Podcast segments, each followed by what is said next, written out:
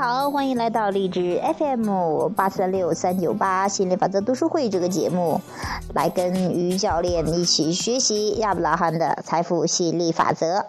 那今天我们学习的小标题是：如果金钱失去价值，Jerry。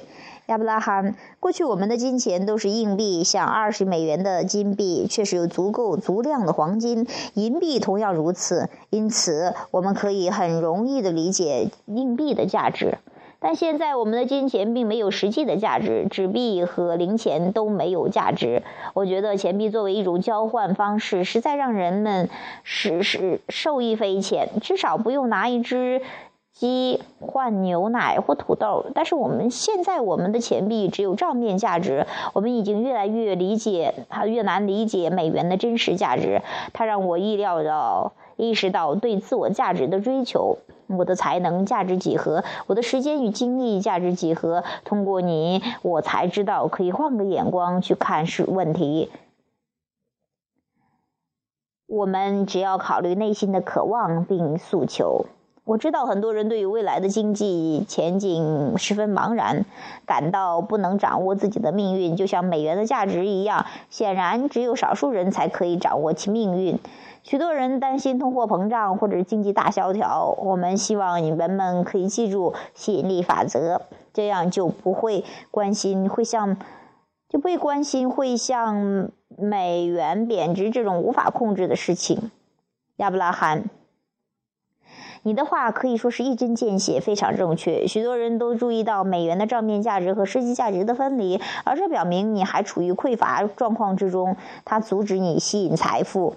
我们要你理解，美元和其账面价值并没有你想象的那么重要。如果你关注于内心的渴望，是从事从事到有，再到做，财富和其他你渴望的事物均会源源不断的流入。我们再次重申，在匮乏的状态下，你无法吸引其反面，因此你必须调整你的思想，使其与你内心同性。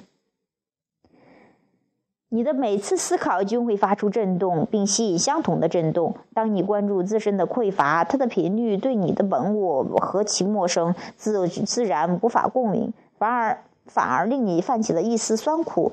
当你的思想积极向上、富足美满，它会与你的本我产生共鸣，你也会感觉如沐春风。你的情绪是你的指示器。当你信任它时，不管是金钱或其匮乏、健康或其匮乏、关系或其匮乏，必吸引到你的渴望之物。啊，这是我们今天学习的内容哈。嗯。就是说，有些人会担心钱的贬值的问题，哈。